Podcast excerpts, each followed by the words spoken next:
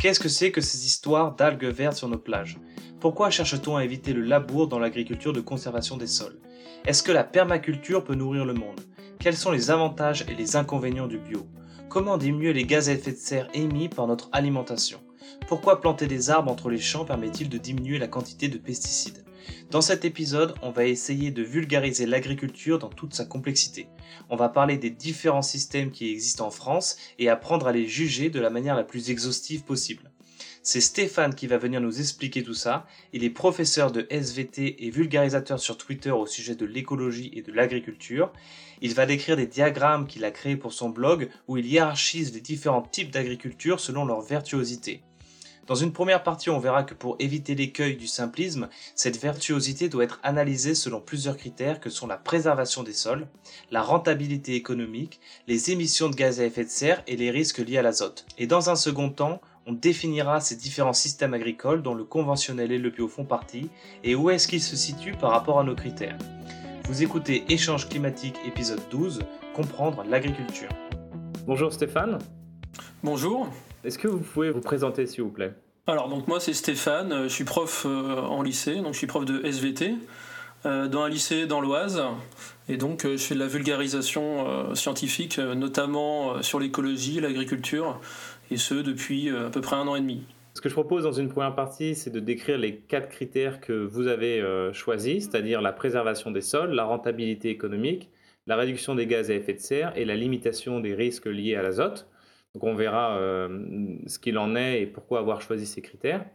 Et ensuite, on verra euh, les systèmes agricoles euh, en détail, donc avec une définition générale, comment vous les classez selon les quatre, les quatre critères, et voilà, est-ce que c'est beaucoup implémenté en France, est-ce que c'est marginal, etc. Ok? Ça marche. Préservation des sols, c'est pas forcément évident pour tout le monde de ce qui se passe sous la, sous la couche. Euh, donc euh, les, deux critères sélectionnés, c'est euh, le labour et, l'usage des pesticides.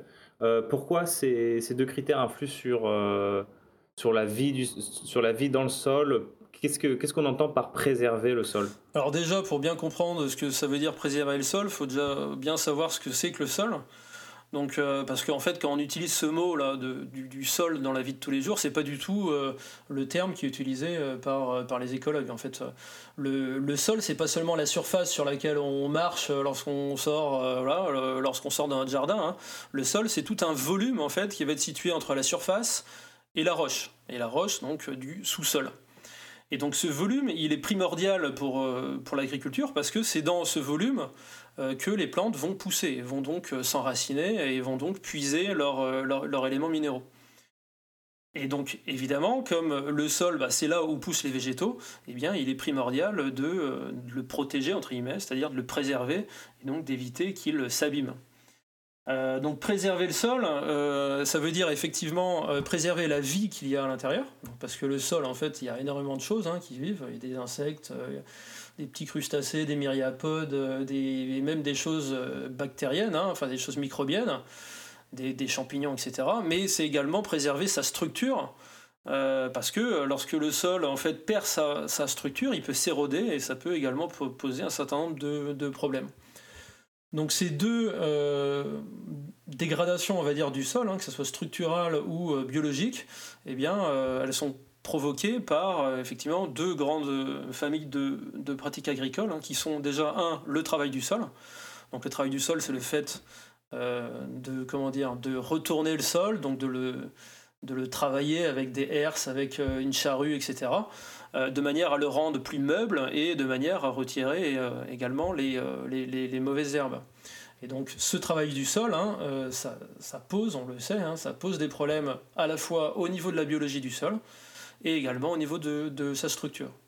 Et le deuxième problème posé par l'agriculture, c'est l'usage des produits phytosanitaires qui, vont, euh, donc, qui ont pour vocation à la base hein, de tuer euh, ou bien les mauvaises herbes, donc de manière chimique, hein, euh, ou bien les mauvaises herbes, ou bien les, les, ravageurs, donc tous les insectes, les petits animaux, etc., qui vont manger les, les cultures.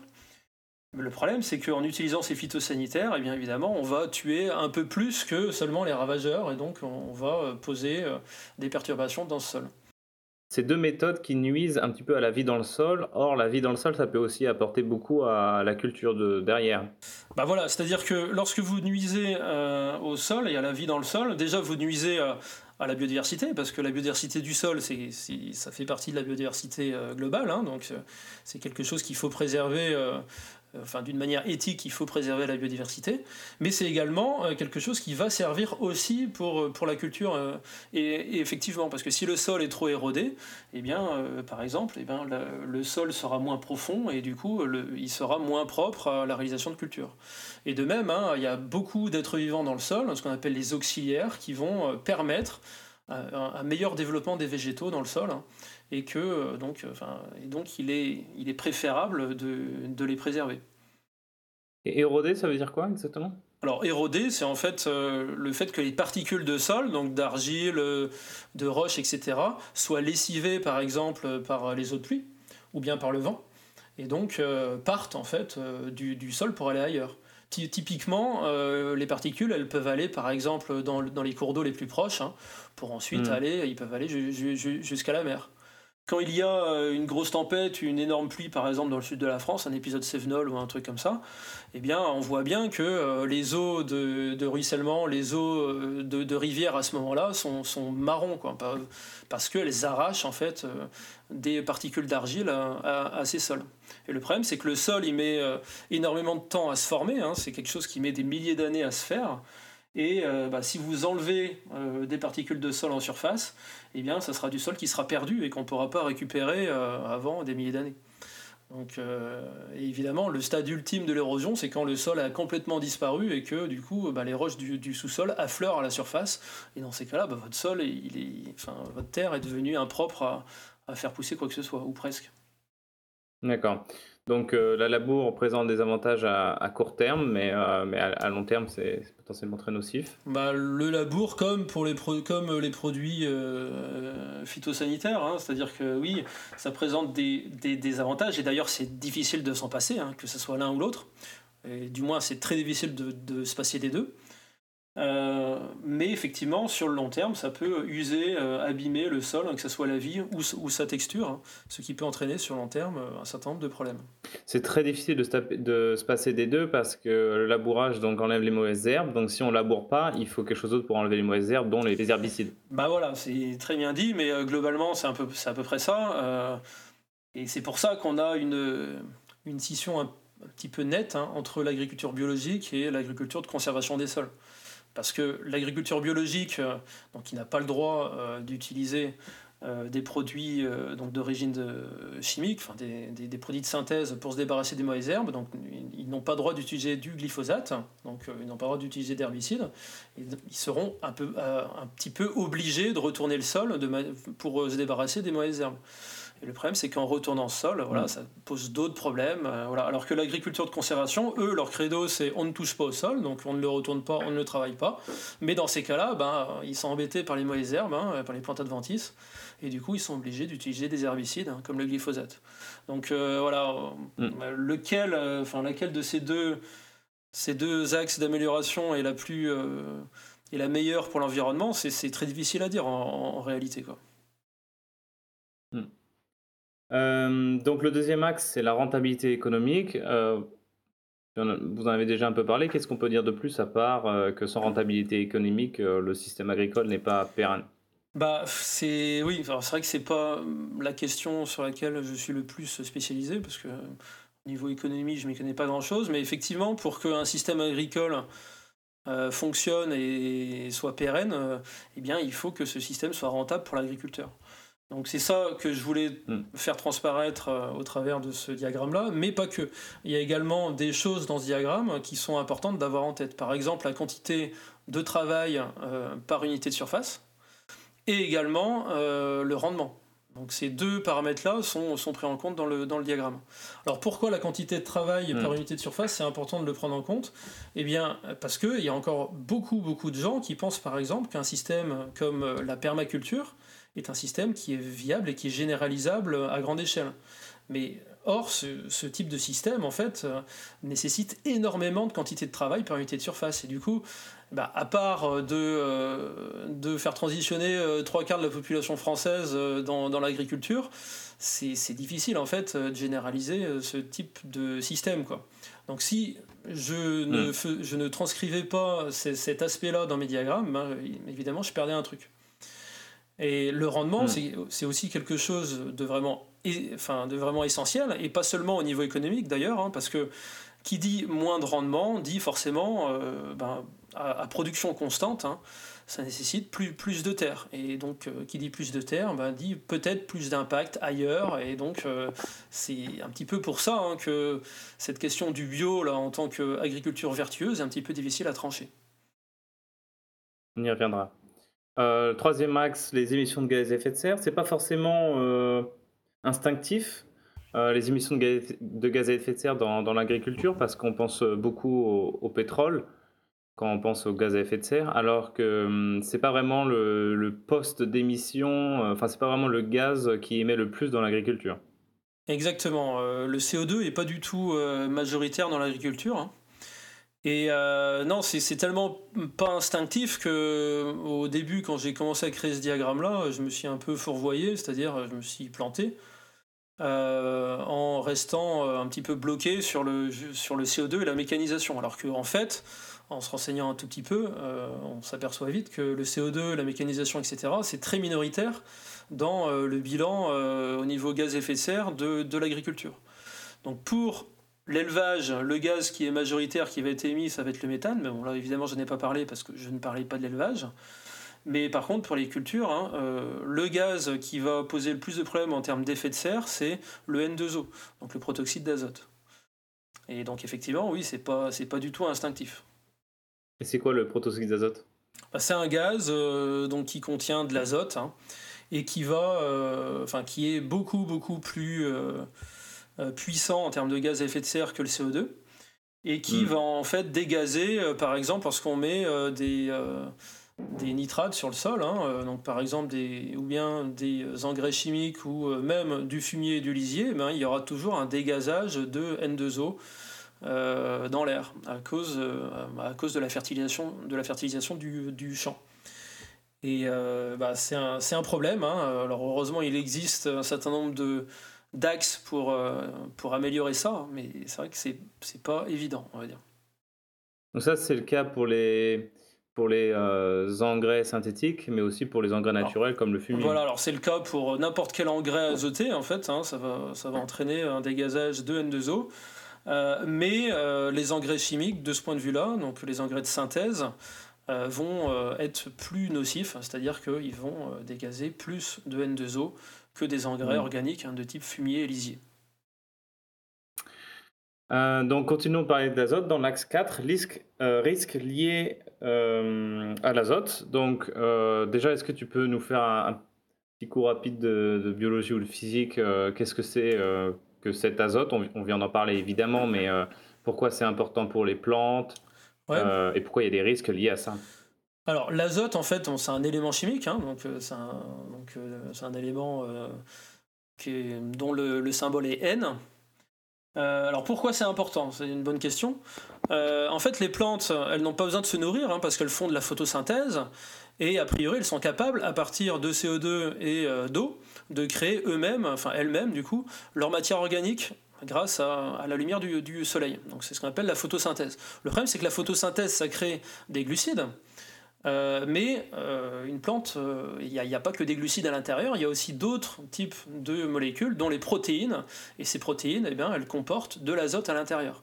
Donc forcément, l'azote, il va falloir le trouver pour la plante, et en général, la plante, elle le trouve via ses racines dans le sol. Donc, dans les écosystèmes naturels, hein, il y a suffisamment d'azote normalement pour faire pousser les plantes, hein, il n'y a pas de problème. Mais sauf que dans un agrosystème, donc dans un champ, toute la matière organique, on va l'exporter, c'est-à-dire qu'on va récupérer tout ce qu'il y a dans le champ, on va le moissonner, on va ensuite le destiner à l'alimentation humaine ou à l'alimentation animale. Donc on va enlever de, de cette matière organique du champ. Et en enlevant de la matière organique, on enlève de l'azote. Et bah, du coup, au bout d'un moment, bah, le sol s'appauvrit en azote. Hein. et s'il n'y a plus assez d'azote dans le sol, les plantes n'arrivent plus à pousser tout simplement. Et mm. donc c'est pour ça qu'il faut un, apport constant d'azote hein, pour contrebalancer cette exportation de matière organique. Alors, il y a une petite nuance à ce que je viens de dire. Donc, il y a également une famille de plantes qui sont les légumineuses qui sont capables, eux, de se passer d'azote dans le sol parce qu'ils sont capables de métaboliser l'azote de l'air, donc le diazote. Hein. Euh, voilà. Mais donc, à part ça, à part ces légumineuses, toutes les plantes ont besoin d'azote euh, dans le sol hein, sous forme ionique pour réussir à pousser. Mais effectivement, donc, quand on apporte cet azote, euh, donc que ce soit l'azote de synthèse, donc sous forme de, nitrate en général, hein, ou euh, de l'azote euh, organique, donc sous forme de fumier, de lisier, etc. Et eh bien effectivement, ça peut avoir un impact sur l'environnement, donc parce que ça, comme je, comme je l'ai dit tout à l'heure, ça peut se retrouver dans les nappes phréatiques, ça peut se retrouver dans les cours d'eau. Et une fois dans les cours d'eau ou une fois dans la mer, eh bien ça peut, en fait, ça va fertiliser ces cours d'eau et ça va fertiliser la mer, hein, et ça va entraîner le développement massif d'algues vertes. En fait, les algues vertes, elles ont aussi besoin d'azote pour pousser, hein, et quand il y en a dans le cours d'eau, eh ben, elles vont du coup se multiplier d'une manière anarchique. Hein. Et ça, c'est pas du tout bon pour l'environnement, c'est ce qu'on appelle l'eutrophisation, parce que euh, en se multipliant, les algues vertes vont étouffer en fait euh, l'écosystème. Euh, parce qu'elles vont se multiplier, elles vont euh, entraîner un obscurcissement du milieu, hein. et en se dégradant, eh bien, les, bactéries qui vont les décomposer vont consommer tout le dioxygène qu'il y a dans l'eau, hein, et on va avoir un milieu anoxique, hein, c'est-à-dire dépourvu de dioxygène, sombre, et euh, plein, enfin rempli d'algues vertes et déchets d'algues vertes. Donc ça, c'est pas bon. Donc maintenant qu'on a bien défini des critères sur lesquels évaluer les systèmes agricoles, je propose qu'on commence à les définir. Le premier que tu cites, c'est euh, l'agriculture conventionnelle avec excès, qui se caractérise par l'utilisation de pesticides de synthèse avec excès. Néanmoins, tu dis que c'est un système qui n'est plus vraiment exercé en France, puisque les lois euh, l'interdisent désormais. C'est surtout un modèle qui perdure euh, dans d'autres pays comme les États-Unis, par exemple, donc on ne va pas s'attarder dessus. Par contre, on va dire que ce système a évolué vers un autre système qui est le plus pratiqué aujourd'hui en France, c'est l'agriculture conventionnelle raisonnée. Est-ce que tu peux nous en parler, s'il te plaît? Alors, l'agriculture conventionnelle raisonnée, c'est vrai que c'est bon, pas évident, on va dire, à, définir parce que, comment dire, il n'y a, pas de label ni rien. Et euh, comme je l'ai dit, hein, en France, en fait, actuellement, euh, c'est plutôt ça en fait. C'est-à-dire qu'on a quand même une réglementation maintenant qui est beaucoup plus sévère que ce qu'on avait il y a quelques décennies et qui est sûrement également beaucoup plus sévère que ce qu'on a dans d'autres pays, hein, qui fait que euh, la quantité d'intrants est en fait limitée euh, au strict nécessaire. Dans la majorité des cas. Bon, je pense qu'il va forcément y avoir quelques abus chez certaines exploitations. Hein. Mais normalement, si la réglementation est à peu près respectée, euh, on, évite de mettre plus d'intrants, donc plus de produits phytosanitaires, donc de, pesticides, ou plus d'engrais que de nécessaire. Parce que là, c'est vraiment, euh, pour le coup, c'est un gros gâchis. Si on met plus d'engrais que ce qu'il y a besoin, non seulement vous allez favoriser les fuites d'azote et la pollution, mais en plus, il n'y aura, y aura pas spécialement euh, d'intérêt pour la plante. Donc euh, on va dire que c'est le niveau de base hein, de l'agroécologie, c'est euh, de, limiter la quantité d'intrants de manière à ce que ce ne soit pas en excès. Alors j'ai quand même laissé le, donc, euh, le, conventionnel en Excel, hein. donc de manière à bah, comparer, en fait c'est un peu mon, témoin zéro on va dire. Hein. Donc c'est-à-dire que c'est en gros le système le moins vertueux que qu'on peut avoir. Donc même si je pense qu'en France ça doit être finalement assez rare hein, que l'on mette euh, des quantités excessives de, phytosanitaires et d'engrais par rapport à ce qu'il y a vraiment besoin. D'accord. Donc, euh, en France, majoritairement, on a de l'agriculture conventionnelle raisonnée? Oui, enfin, en tout cas, c'est mon point de vue. En fait, pour le coup, euh, j'ai aucune source fiable qui, permettent, qui me permette vraiment d'étayer ce point de vue-là. C'est hmm. juste en discutant avec les agriculteurs, etc qui mm. euh, m'ont parlé euh, justement des, des, des, limitations réglementaires hein, qui pouvaient y avoir, etc. Et qui fait que, enfin, ce qui fait que euh, du coup, c'est, c'est comment dire, bah oui, en France actuellement, a priori, on, ne peut pas vraiment dépasser les bornes en termes d'intrants, hein. voilà, enfin, du moins d'après ce que j'ai compris. Et donc, comment se place euh, euh, cette agriculture euh, conventionnelle raisonnée par rapport à nos quatre axes? Bah, L'agriculture, on va dire que c'est un petit peu le service minimum, hein, comme je le disais. C'est-à-dire qu'on ne va pas avoir un gain non plus monstrueux, mais voilà, on va forcément être mieux en termes de sol que l'agriculture conventionnelle avec excès, parce qu'il y aura un petit peu moins de, pesticides, donc un petit peu moins d'aménuisement biologique du sol. On va être également un petit peu mieux au niveau des gaz à effet de serre parce qu'on dépendra un peu moins euh, d'engrais chimiques, donc euh, il y aura un petit peu moins de dégazage, etc., etc. Et donc il y aura également un petit peu moins de fuite d'azote, donc moins de pollution. Oui. Et euh, l'agriculture conventionnelle intensive avec excès, ça va surtout être bien au niveau de la rentabilité économique, j'imagine? Oui, alors effectivement, là où c'est le mieux, c'est... Alors, encore que, parce que c'est des produits non, non, labellisés, du coup, qui se vendent moins cher, par exemple, que du bio. Hein, le, bio peut être très bien au niveau de la rentabilité économique pour l'agriculteur.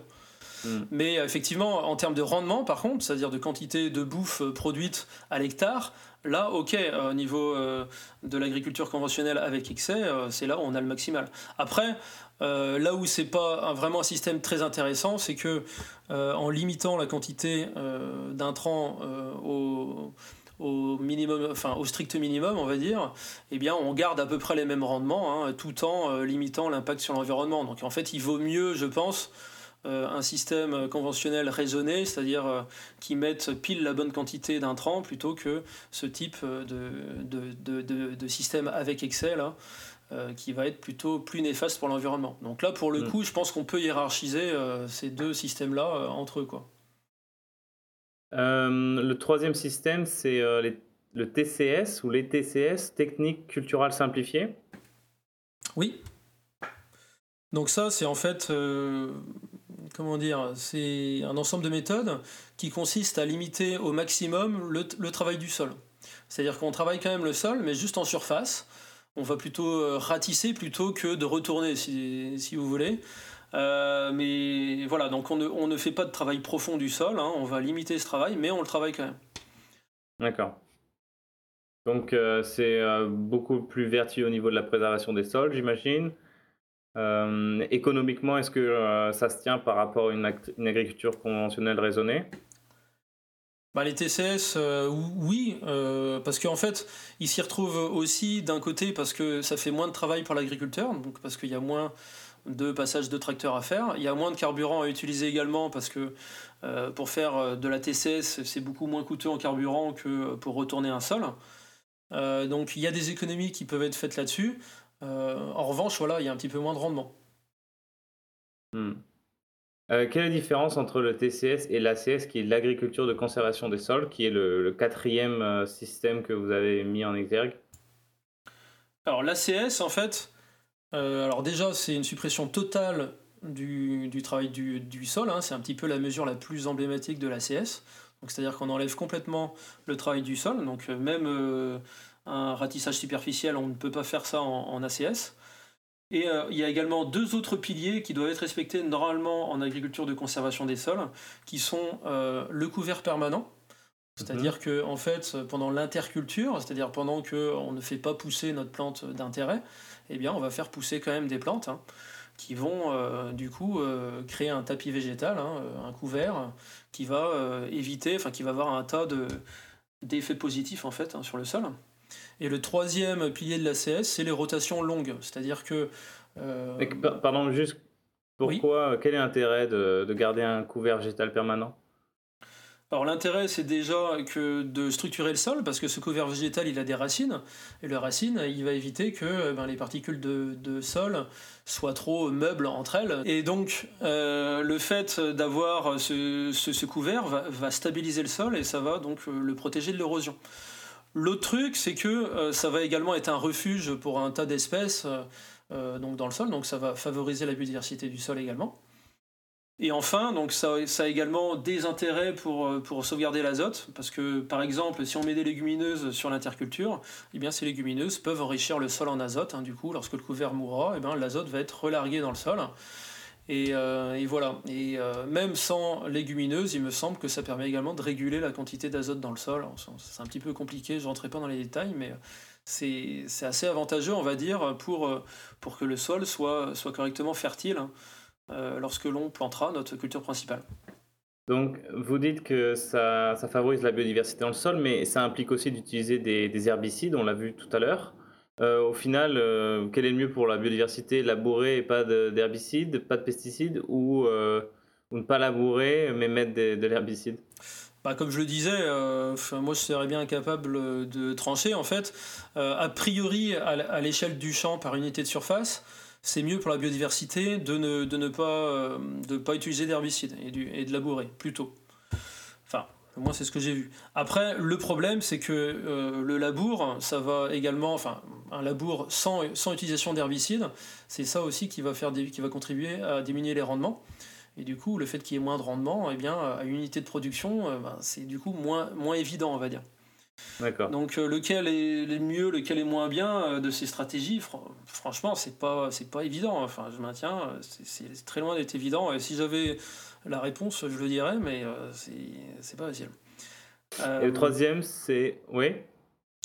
Qu'est-ce que je voulais dire? Oui, en gros, le labour pour la, la, diversité microbienne, par exemple, donc pour tout ce qui est bactéries, champignons, mycorhizes, etc., c'est plutôt mieux, je crois. Hein.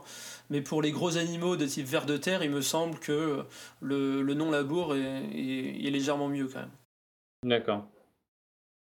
Donc le troisième pilier de l'agriculture de conservation des sols, c'est les rotations longues des cultures. En fait, euh, lorsqu'il y a un champ à un endroit donné, imaginons, euh, on va faire pousser, je ne sais pas, par exemple du blé, voilà. Et bien une fois qu'on a récolté le blé, on va ressemer quelque chose, hein. et en général, eh ben, ça ne sera pas du blé, ça sera autre chose. Et euh, du coup, il y aura des cycles comme ça, c'est-à-dire euh, des cycles de plusieurs cultures différentes qui vont se succéder dans le temps. alors, ça peut arriver hein, dans une monoculture stricte, hein, qu'on mette du blé, qu'on remplace le blé par du blé, et qu'ensuite on mette encore du blé et après encore du blé. Mais en fait, en France, ça, ça se fait quasiment plus en fait ça. Euh, actuellement, on hmm. fait des rotations, et les rotations, c'est du coup alterner les enfin, différents types de, de, cultures. Pourquoi on fait ça? Eh bien, en fait, le, le, fait de faire des rotations de cultures, ça permet d'éviter d'être trop embêté par les ravageurs, déjà, parce que ça va casser le cycle de, développement des ravageurs. C'est-à-dire qu'un ravageur qui va être habitué au blé, bah, si tu lui mets derrière euh, de la févrole, par exemple, eh ben, il sera perturbé et il se développera moins, bien. Alors que si on met du blé tout le temps d'une année sur l'autre, eh bien, le, ravageur va se, va, va, se développer de manière préférentielle hein, et euh, ça sera embêtant à terme pour notre champ. Donc les rotations, c'est plutôt bon hein, d'un point de vue agroécologique. Donc quand je parle de rotation longue, c'est de rotations qui peuvent s'étaler sur, euh, sur plusieurs années, genre sur 5, 6 ans, voire, voire, plus. C'est-à-dire avec une alternance de euh, bah, plein, plein de cultures différentes au final. Donc cette agriculture de conservation euh, des sols, elle a son label qui s'appelle Au cœur des sols. Personnellement, moi je, je crois l'avoir jamais vu ou jamais, jamais y fait attention. Moi non plus. Mais en fait c'est un label qui est très très récent. il date de quoi? De ouais, un an et demi à peu près quoi. Euh, même pas. Ouais, si, ça doit être ça à peu près. Un an et demi, deux ans. Euh, et effectivement, euh, bah, il n'est pas très, très médiatisé. Après, c'est vrai que c'est un, un, petit peu difficile de, de, faire son trou quand on est concurrencé par l'agriculture biologique, qui sont déjà très très bien implantés. Donc voilà, c'est vrai que si le consommateur ne sait pas, enfin ne connaît pas le label, il a aucune raison finalement d'acheter ça s'il ne connaît pas. Et puis c'est plus compliqué à expliquer que juste euh, l'agriculture biologique, c'est un peu facile à expliquer. On n'utilise pas de produits en ID. Exactement. C'est exactement. Et, euh, et aussi en France, il y, a moins d'agriculture de conservation des sols que d'agriculture biologique. Enfin, au niveau quantité, euh, c'est un pourcentage très mm. faible. Hein. un autre système, c'est l'agriculture intégrée. Alors, euh, qu'est-ce que c'est que ça? Oui, alors c'est vrai que c'est pas du tout connu par le grand public non plus, mais c'est vraiment très intéressant, euh, mais compliqué également. Euh, en fait, le, le principe, hein, donc si j'ai bien compris, parce que je suis pas non plus un spécialiste de l'agriculture intégrée, mais c'est que on va en fait utiliser des outils diagnostiques afin de traiter seulement lorsqu'il y a besoin de traiter, quoi. C'est-à-dire qu'en fait, on va être vigilant sur notre champ avec un certain nombre de méthodes, de manière à voir s'il y a des, s'il commence à y avoir des indices, par exemple, d'une infection à tel ou tel ravageur. Et si ces indices-là apparaissent seulement, eh bien, on va euh, faire, faire un traitement. En gros, c'est un, petit peu ça le, c'est un, petit peu ça le principe. Voilà. Ainsi que le développement également de moyens de biocontrôle, c'est-à-dire C'est-à-dire qu'au lieu de mettre un pesticide qui va éradiquer le, ravageur, en fait, on va plutôt essayer de contrôler son développement de manière à ce qu'il ne se développe pas trop et qu'il ne devienne pas trop envahissant, en fait. En, par exemple en utilisant des auxiliaires de culture, donc en utilisant d'autres bestioles qui vont par exemple se nourrir des ravageurs ou ce genre de choses. Après, je, ne rentrerai pas dans les détails parce que moi-même, je suis pas non plus euh, spécialiste du tout de la chose. Hein. Ensuite, on a le, le plus euh, médiatique, euh, l'agriculture biologique. Voilà, donc l'agriculture biologique, bon, tout le monde connaît de nom. Hein. Après, les gens ne savent pas forcément ce que ça implique.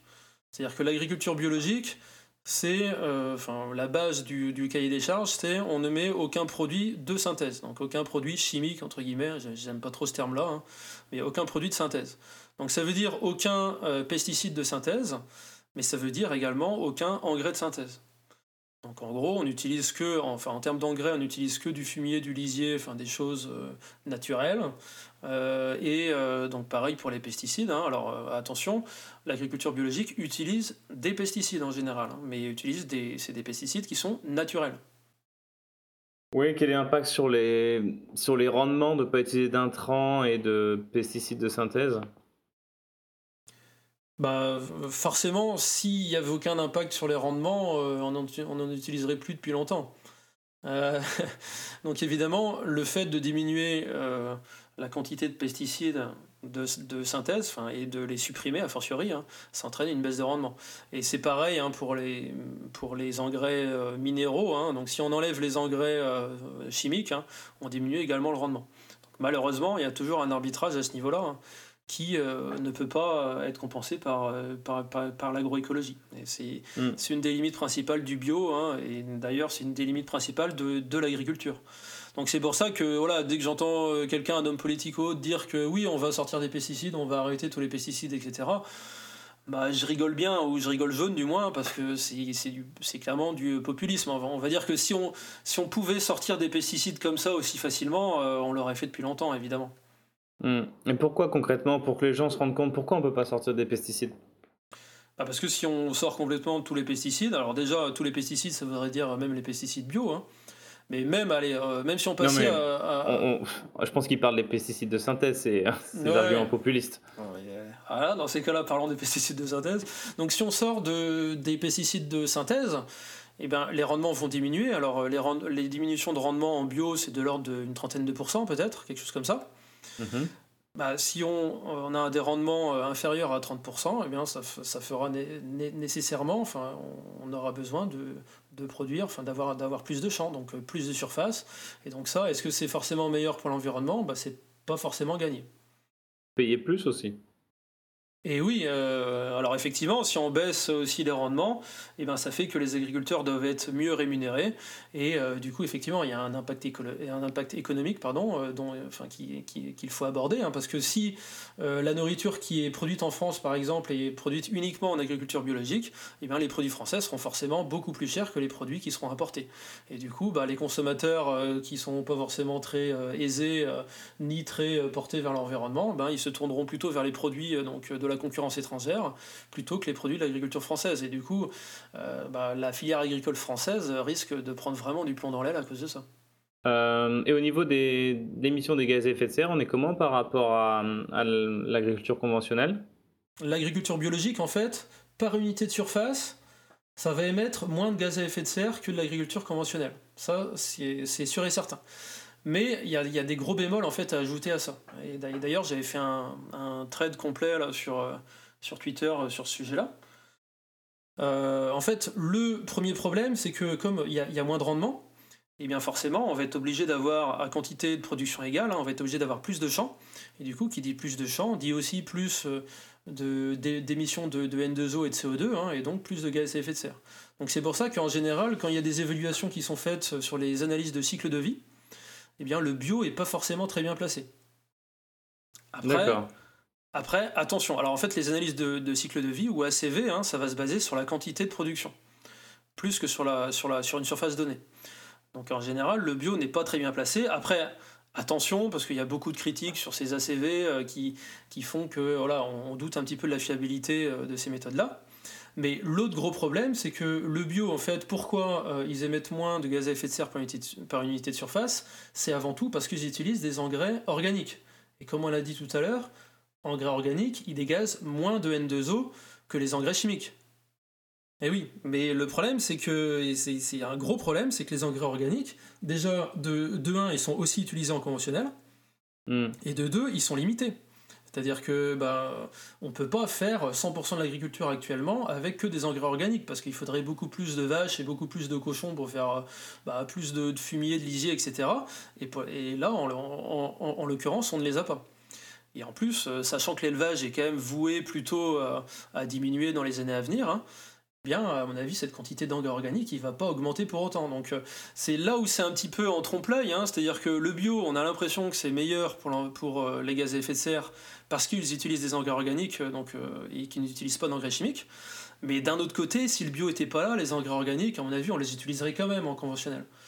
Donc c'est voilà, en fait la quantité d'engrais organiques est limitée en France hein, et c'est pas le fait d'augmenter le bio ne, ne, donnera pas plus d'engrais organiques sur l'échelle du pays. Hmm. Mais si c'est pas meilleur au niveau des, gaz à effet de serre, euh, d'aucuns pensent que c'est meilleur pour la santé. Alors, sur euh, les effets sur la santé du bio, euh, effectivement, comme l'agriculture biologique n'utilise pas euh, de molécules de synthèse et que donc les, pesticides qui sont utilisés en bio, donc qui sont des pesticides naturels, sont euh, en général, du moins en France, dans ceux qui sont autorisés, hein, ils présentent pas de gros risques, on va dire, au niveau de la santé, etc. Le plus problématique, ça pourrait être euh, le sulfate de cuivre. Mais même lui, on va dire que voilà, apparemment, ça n'a pas l'air non plus si dangereux que ça. Euh, et c'est de moins en moins utilisé aussi. Mais euh, voilà, il faut, après, il ne faut pas surestimer les risques non plus. C'est-à-dire que, en fait, euh, a priori, le risque pour le consommateur, il est très difficile en fait, à estimer, hein, parce qu'il y a plein de facteurs confondants qui rentrent en jeu, etc. Mais a priori, le risque pour, la, pour le consommateur, il est, s'il y en a un, il est vraiment très très faible. Vraiment très faible. C'est-à-dire qu'on n'a pas réussi pour le moment à vraiment le quantifier. Donc euh, il n'y a pas de panique, hein, euh, c'est-à-dire que même s'il y a un petit risque, euh, vous avez, je pense, 10 000 fois plus de chances de mourir d'autre chose que de mourir de ça. Quoi. Enfin, quand, quand, je dis 10 000 fois plus d'autres chances, c'est ouais, au moins ça, je pense. Hein. Et par contre, il y a un risque sur les agriculteurs qui, lui, était un peu plus quantifié voilà, et qui est un peu plus prégnant, évidemment, parce qu'eux, ils sont en contact directement avec les substances. Où là, on a un risque qui n'est pas négligeable, quand même. Donc il faut, il faut le savoir, il faut voilà. Et donc euh, chez les agriculteurs conventionnels. Hein. Euh, cependant, voilà, ne croyez pas non plus qu'un agriculteur a deux fois plus de chances de mourir euh, qu'une autre personne à cause des pesticides. Hein. C'est pas du tout ça. Hein. Et d'ailleurs, les agriculteurs ont une durée de vie, enfin une espérance de vie qui est plutôt supérieure à la moyenne en fait. Mais malgré tout, il y a quand même une probabilité pour qu'un agriculteur développe une maladie à cause des pesticides. Et, il faut le savoir. Quoi. Hmm. Euh, la permaculture, euh, c'est un peu une technique qu'on présente comme la solution miracle. Est-ce que vous pouvez définir ce que c'est? La permaculture en France, c'est quoi? C'est à peine quelques micro-fermes hein, euh, qui, produisent des légumes et puis c'est tout. C'est-à-dire que enfin, là, on est vraiment sur, sur des pratiques ultra confidentielles. alors qu'est-ce que c'est? Bah, La permaculture, c'est en fait... C'est pas évident en fait à à définir parce que c'est quelque chose qui est limite plus philosophique que, euh, que agroécologique. Quoi. Euh, la permaculture, c'est toute une philosophie, tout un tas de préceptes de vie, etc., dont je rentrerai pas dans les détails.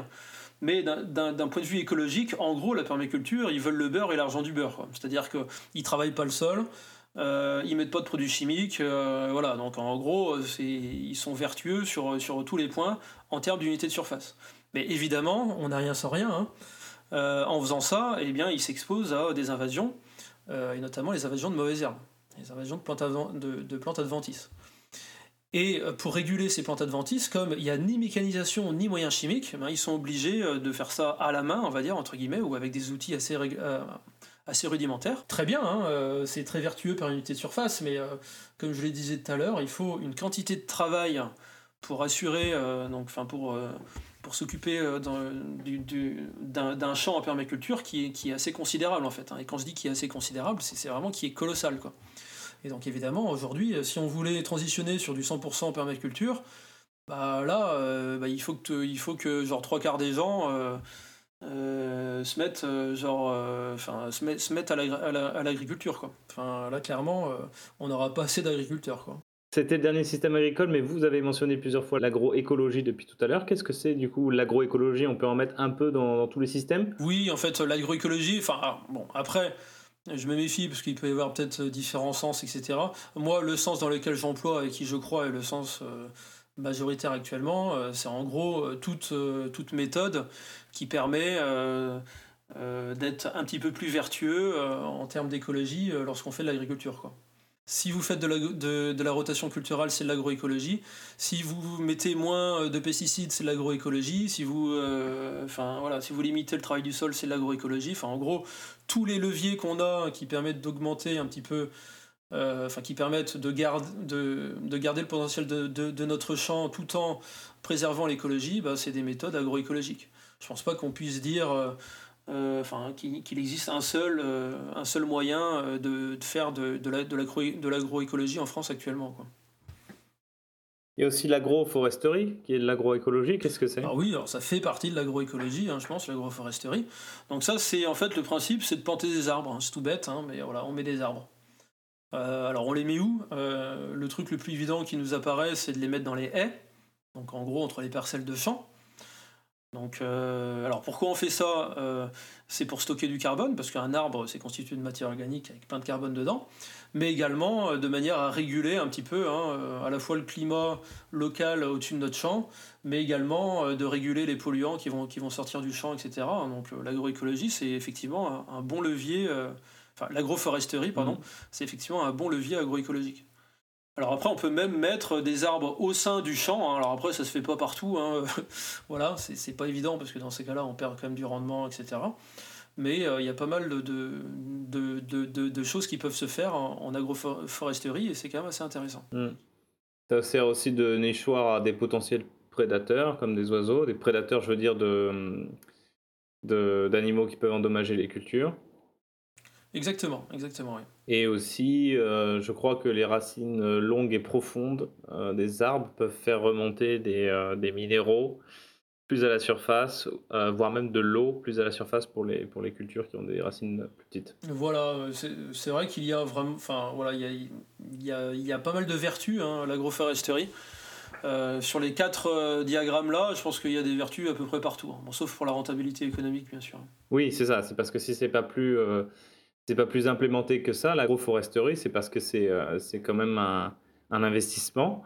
Et c'est un investissement à, plus ou moins euh, long terme. Bah, c'est un investissement et c'est une gêne également pour les engins agricoles. Hein. C'est pas pour rien qu'on a, euh, on a enlevé plus ou moins les haies il y a quelques dizaines d'années hein, autour de nos champs.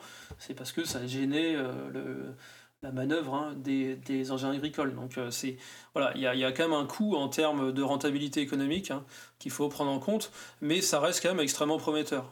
si on pouvait faire un petit bilan, euh, on, a, vu tous ces systèmes agricoles, si, si on pouvait prendre le, meilleur de chaque, euh, quel est selon vous le système agricole le plus vertueux pour l'environnement et qui soit aussi à la fois soutenable économiquement? Euh, comment dire, en fait, ça, peut dépendre aussi d'autres facteurs, hein. c'est-à-dire que ça peut dépendre de la pédologie, donc euh, c'est-à-dire de la qualité du sol, euh, du climat, etc., et même de la propre sensibilité de l'agriculteur. Donc je pense mm. que ça peut dépendre de pas mal de choses. Ça dépend, voilà, chaque ferme a sa propre réalité, c'est ça? Voilà, mais c'est-à-dire que, bon, pour moi, la, permaculture, la permaculture, c'est pas viable d'un point de vue économique, voilà, enfin, sur le, sur le, à grande échelle, à mon avis, c'est pas viable. Donc il nous reste en gros, euh, à mon avis, le, enfin moi ce que je préfère, euh, mais après c'est un peu personnel, c'est l'ACS, donc l'agriculture de conservation des sols.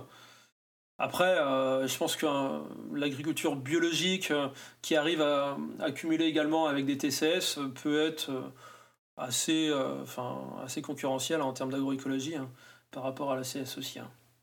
Voilà, donc c'est pas c'est pas évident, mais je pense que voilà, l'ACS est quand même pas trop mal parce qu'il y a pas mal de contraintes quand même à la fois sur les rotations, sur le couvert et euh, sur le labour. Après, voilà, c'est honnêtement, c'est difficile de. c'est pas forcément évident à dire. Parce que dans, dans, certaines conditions, je pense que même l'agriculture conventionnelle raisonnée peut être avantageuse, hein, même écologiquement. Donc, euh, c'est pas, pas forcément évident. D'accord. Et l'autre, c'est donc euh, l'agriculture biologique plus TCS. Est-ce que vous pouvez juste rappeler les, les grandes lignes de, du TCS bah, le TCS, c'est le fait de pas trop labourer. C'est-à-dire que l'agriculture biologique, elle est quand même, euh, ça a été démontré, hein, par unité de surface, elle est quand même assez, euh, vertueuse en termes de, biodiversité, etc. Le talon d'Achille, un petit peu, enfin les deux talons d'Achille de l'agriculture biologique, c'est de 1 la baisse de rendement, qui oblige à, augmenter les surfaces à, production constante.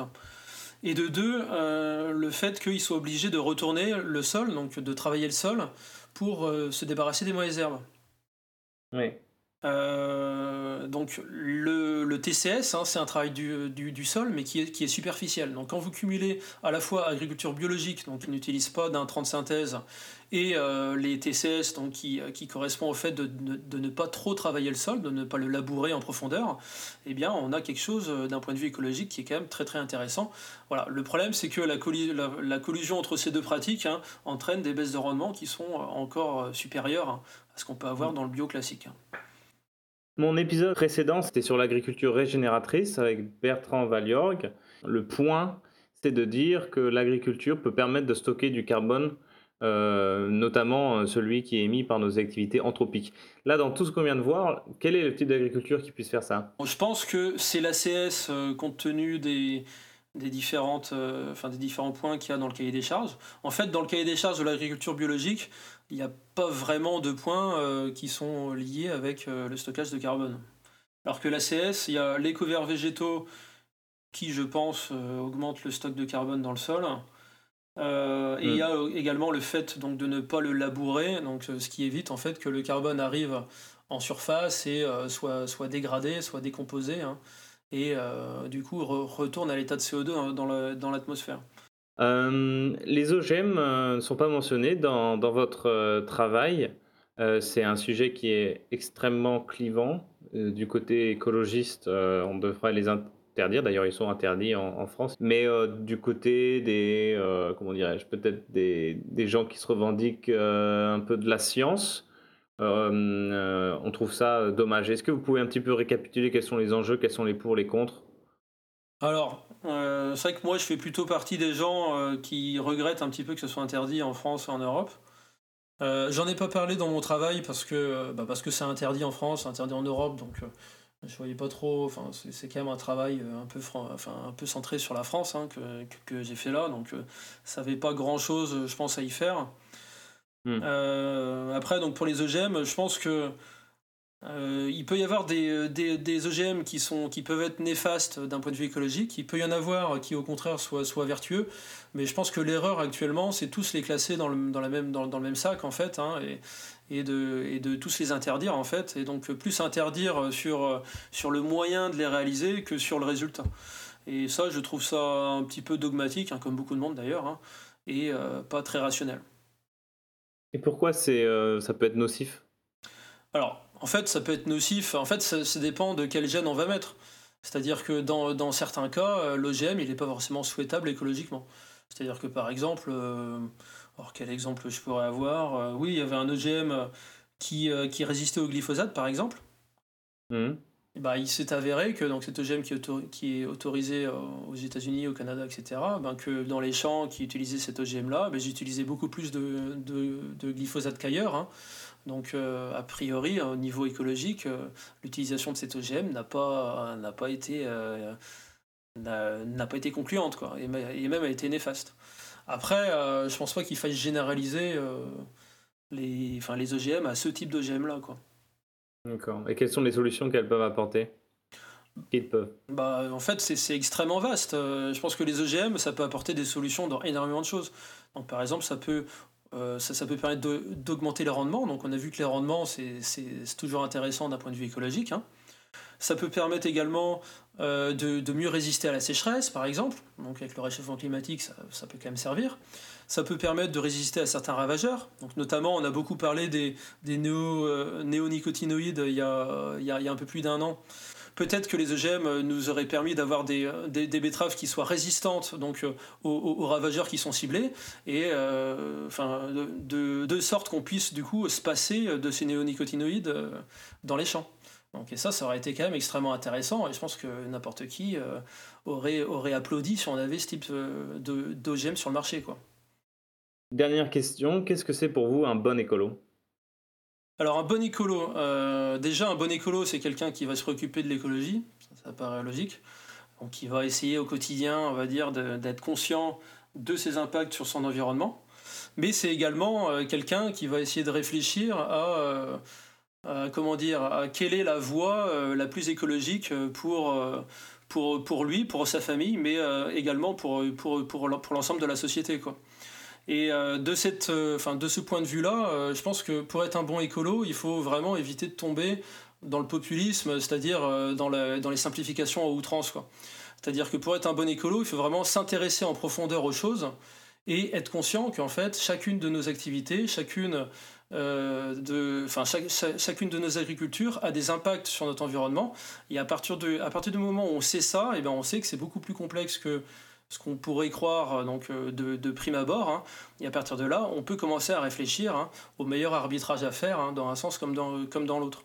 Mais vraiment, à mon avis, pour être un bon écolo, il faut vraiment aller euh, au fond des choses. Quoi. Il ne faut pas rester en surface et dire quelques slogans. voilà, enfin, et rester dans le, hmm. dans le, dans le, dans la, dans, dans la caricature, on va dire. Merci Stéphane. Merci à toi. Voilà, j'espère que cet épisode vous a plu. Si c'est le cas, vous pouvez le partager autour de vous, ça m'aide énormément. N'hésitez pas aussi à me suivre, on n'a pas fini de parler d'agriculture dans ce podcast. J'ai le plaisir de recevoir des mails et des commentaires d'auditeurs et d'auditrices, ça me fait vachement plaisir. Si vous avez des retours à me faire, mon mail est en description de cet épisode. Merci à Gilles Marteau qui me laisse utiliser sa musique. Enfin, merci à vous de votre écoute et à bientôt.